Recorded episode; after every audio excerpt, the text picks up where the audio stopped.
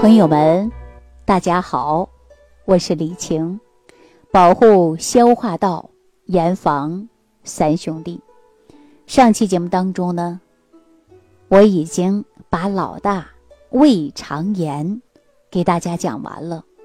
那今天呢，给大家讲一讲我们的老二。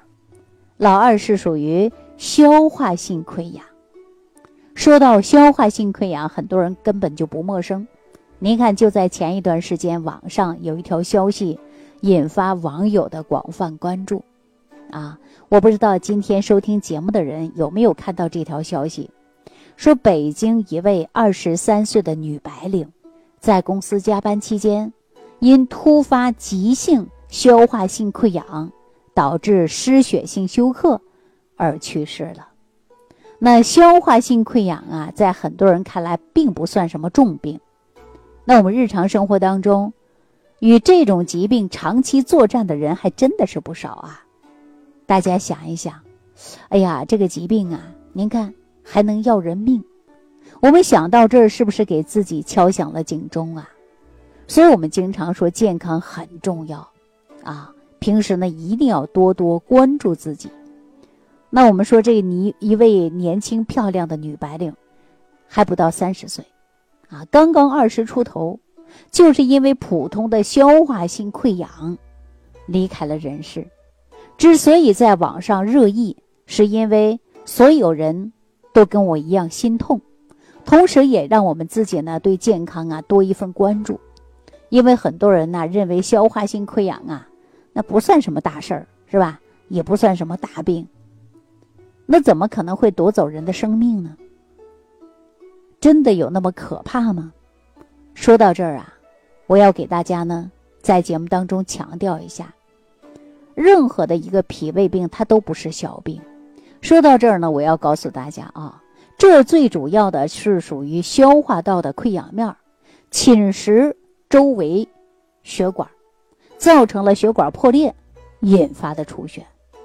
那很可能啊，这个病人之前就会出现呕血呀、便血的症状。最后呢，导致啊，他失血性的休克。说如果这样的问题抢救不及时，那后果是很严重的。看似是简单的小毛病，实际给我们留下来的隐患是非常非常大的。那你说我们日常生活当中的消化道的溃疡，主要呢发生在就是胃和十二指肠的溃疡，这两种溃疡啊，也是我们。要重点给大家讲的，那有一些朋友可能不理解，说胃溃疡、十二指肠溃疡是怎么得上的呢？自己可能啊都不太清楚。在这儿呢，我要告诉大家，这些病症啊，跟你的吃是有着直接的关系的。如果说吃的健康，那胃肠细胞保护的好，肯定不会出现这个病。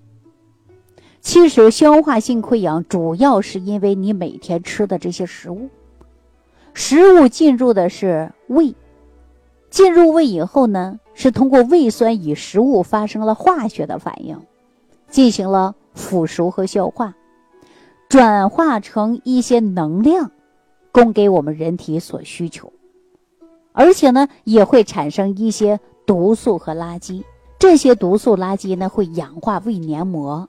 帮助沙门氏菌以及幽门螺旋杆菌的繁殖。大家说这种细菌一繁殖啊，它会联合起来，我们叫做有害菌。联合起来干嘛呢？它会共同攻击我们的胃和肠的细胞，就会造成细胞老化、功能减退，甚至出现基因突变。那我上期节目当中给大家介绍过啊。咱们适当的要给大家补充一些特养超级益生菌来保护自己。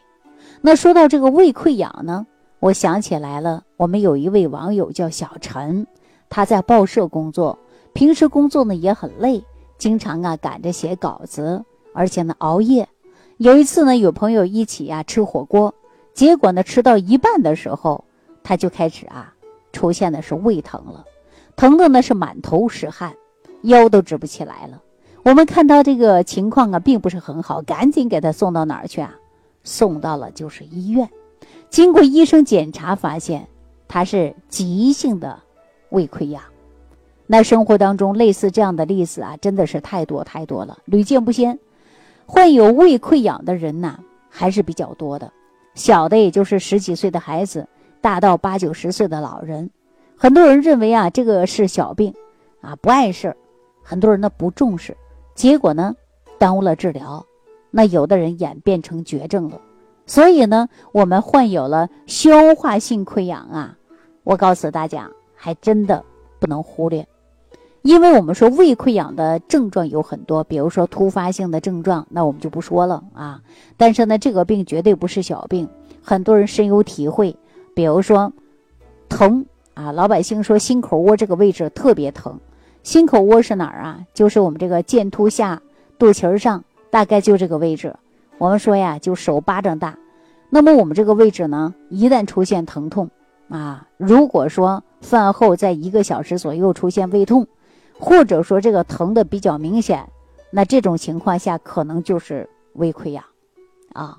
如果说每一天都是这种规律性的疼痛，那么大家呢就要。多多的重视起来了，那尤其到季节转变的时候，三四月份呐，八九月份呐，很容易出现反复性的疼痛。那除了这些疼痛之外呢，胃溃疡的人还会经常打嗝，啊，打嗝打的特别多。那如果有这种的情况，大家呀，记住了，这不是小事儿，这不是正常现象，这个呢，可能跟你胃部疾病啊还是有关系的。所以说，很多人呢说吃完饭打嗝啊不严重。基本上没什么大碍，但是如果说出现了溃疡症状，很不舒服，比打嗝还严重，那这个时候打嗝打不出来，伴随的就是胃疼，那很可能啊就是有胃溃疡的症状了。那说到胃溃疡啊，为什么会打嗝呢？其实啊，在咱传统医学当中讲，打嗝是由于脾胃湿热导致的清气不能上升，浊气不能下降引起的。所以说，我们平时打嗝啊，可以憋住一口气啊，或者惊吓都可以止咳。那除了这两种呢，我们今天呢再跟大家教一个方法啊。如果你也经常打嗝，大家呢记好了，你可以呢含上一口温开水，弯腰九十度的动作，连续十次到十五次，可以呢慢慢缓解。另外，除了胃溃疡、打嗝、胃痛之外呢。还可能会伴随着就是腹泻、恶心、呕吐，啊，反酸的症状。一般出现反酸的时候呢，说明胃溃疡正是处于活跃期。那我讲到这儿，可能很多网友就会问了：那这个十二指肠溃疡和胃溃疡有什么不同吗？其实我告诉大家，十二指肠溃疡跟胃溃疡啊，它都会有共同的症状，就是嗳气跟反酸。那十二指肠溃疡的反酸，酸味呢比较强烈。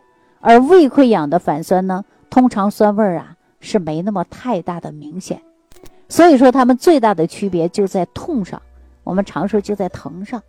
十二指肠溃疡疼的部位呢是在腹部，在剑突和脐之间啊，就是在剑突跟肚脐之间这个位置，有时候呢可能会偏右一点，所以说很多人反映说，哎呀，发病的时候啊，疼的有点刺痛。很多人说，像饥饿的时候也会疼痛，是吧？出现了疼痛呢，一般的上午在十点到十一点左右，下午三四点钟，晚上十一点左右啊，疼的比较明显。有时候凌晨呢一点到两点钟啊，有一些患者就疼醒了。那我们大家想一想，为什么这个时间感觉明显呢？大家知道为什么吗？我来告诉大家啊，这就是因为这个时候的胃酸分泌很高。胃里边没有食物充饥，所以说就会有痛感。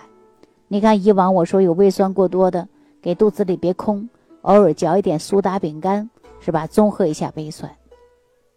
所以说这个时候呢，在食物没有的情况下，偶尔可以吃一些啊，可以吃一些食物，对胃酸呢有一个缓解的一个过程啊。如果说有一些人呐误认为是犯了什么病，吃了一些不该吃的东西，是不是引起的疼痛？